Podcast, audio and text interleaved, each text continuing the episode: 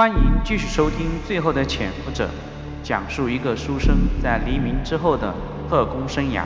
我们接着讲石牌镇第六节，进退两难。在上一节当中，我们讲到徐璐说他已经在来之前已经猜到是余生了，呃，是怎么回事呢？接着讲，徐璐又笑了。那天你来看戏，是坐在叶先生边上吧？我早就认识他。他之前和群来过后台的，我在台上的时候看了一眼任显群那个地方，一下子就认出你了。之后叶祥之转介绍，我就猜到介绍的是你，只是没有想到你也是一个军统的特务。徐璐最后一句话明显带着情绪，余生明白军统在老百姓心中的形象，虽然现在改名保密局了。但军统这个名字还是没有人忘记。他大胆地看着徐璐，那你为何还来见我？徐璐低下了眼睛，说道：“我喜欢看到你。”余生被突然的表白给吓住了，自己何德何能让他如此一见钟情？徐璐把眼睛抬起来盯着余生，眼神里甚至有一种忧愁和思念。就像是看到了久别不见的亲人，他看到余生的反应有点不自然，自己有点不好意思的笑说道：“对不起，我有些唐突，只是你的外貌确实有很多地方有点像长兄，不禁失言了。”余生尴尬的笑了：“啊，是这样，我挺荣幸的，不知道令兄在哪高居。”徐璐的情绪又变低了。他抗战刚开始的时候就去世了，不，他是牺牲了。他是空军飞行员，在杭州空战的时候和日本的飞机同归于尽。说完这些，徐璐的眼泪噗噗的掉了下来。余生的心被刺痛了一下，他默默的抽出一张纸巾递给徐璐。徐璐不好意思的接过纸巾，擦了擦眼泪，然后立刻。语出惊人，余生，你是共产党吗？余生不可思议的瞪大眼睛，许小姐何出此言？这么说会害死我的。徐璐破涕为笑，对不起，我这个人直言直语。我看那天你晚上这个行动诡异，一个军统的特务官衔不低，还躲着宪兵，实在有点好奇。盯着徐璐的眼睛，余生坦言。我不是共产党，我只是有特殊任务，还有我不做坏事，没有撒谎。余生确实不是共产党员。徐璐被余生严肃的表情逗笑了。好了，那我们不谈这个了。饿了吧？吃饭呢？切着吃着美味的牛排，余生不知道自己是该高兴还是该失望。余生应该不再怀疑自己的身份，同时他帮助自己喜欢自己，是因为他长得像他去世的哥哥。这个，嗯。饭后，余生要送徐璐出门，刚走出去，一个男人就火急火燎的从自己身后挤了过来，要抢先过去，把徐璐撞了一个趔趄。余生赶紧上去扶住他，然后。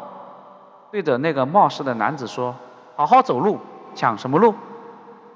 男人回头道歉，余生一下子就认出了张青山，确实是保密局特勤处的张青山，就是那个独守空房抓住老郑的年轻特务。上次不同意老郑去木材厂的也是他。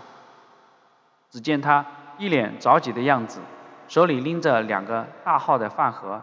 像是从餐厅打包回去的样子，他看到余生，赶紧又一声道歉：“对不起，余长官，我着急赶路，不好意思。”余生顿时警觉起来，以张金山的工资，怎么吃得起玻璃路？还是两份？难道？他装着无意的问张金山：“怎么了？今天发薪水还是发奖金了？这么舍得？”张金山支支吾吾的，是是是，谷长官想吃这个，让我过来买的。余生知道他是撒谎。古正文是山西人，最爱吃的东西就是刀削面，他从来不爱吃这种西餐，连个醋都不放的牛排，他才不稀罕，还是两份。余生挥挥手，哦，是古长官啊，那你赶紧回去吧，凉了塞牙不好吃。张金山哎了一声，跳上路边的吉普车，扬长而去。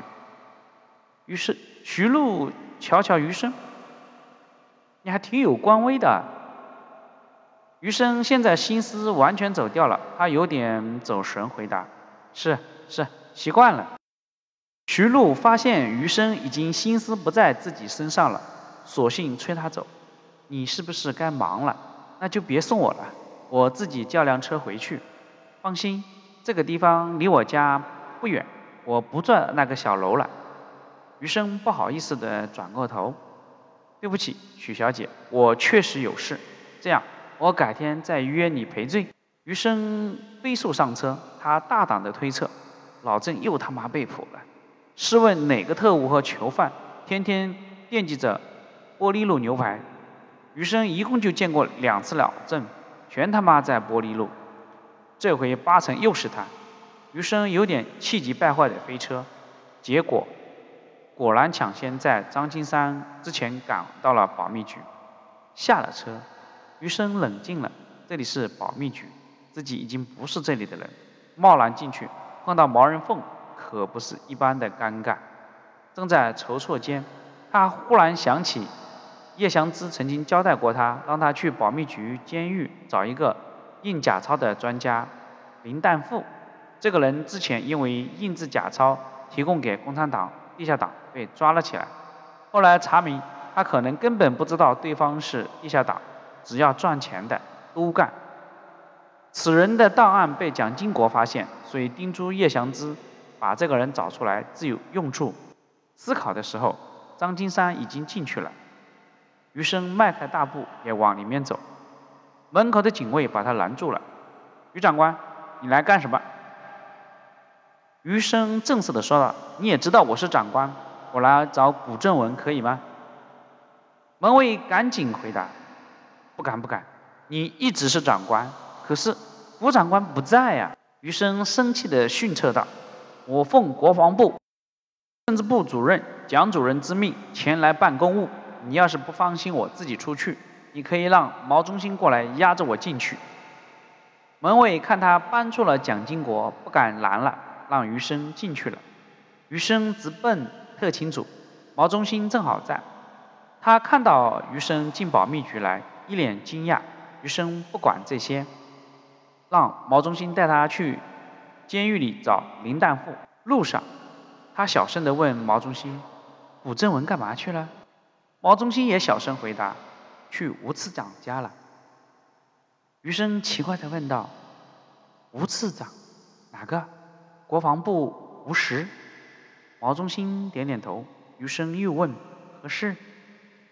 毛中心摇摇头：“不知道。”余生索性单刀直入，问道：“你们是不是又把老郑给抓回来了？”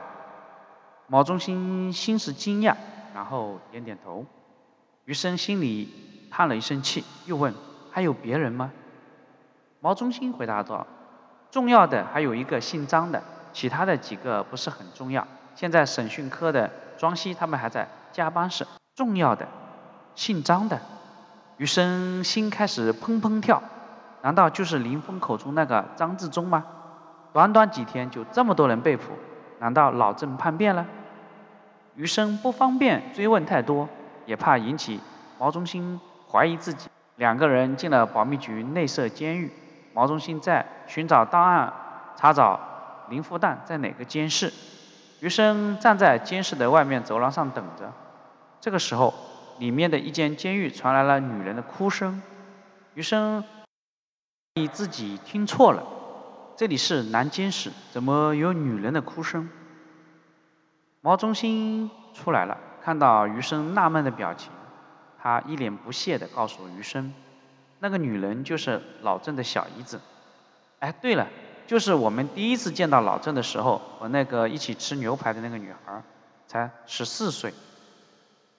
余生想起来了，那天那个女孩是那么的青涩和别扭。毛中心继续解释，老郑抓起来回来以后提出的第一个要求就是把他小姨子接过来。这个女孩一来，他立刻招供了一批人，我都看不起这种人。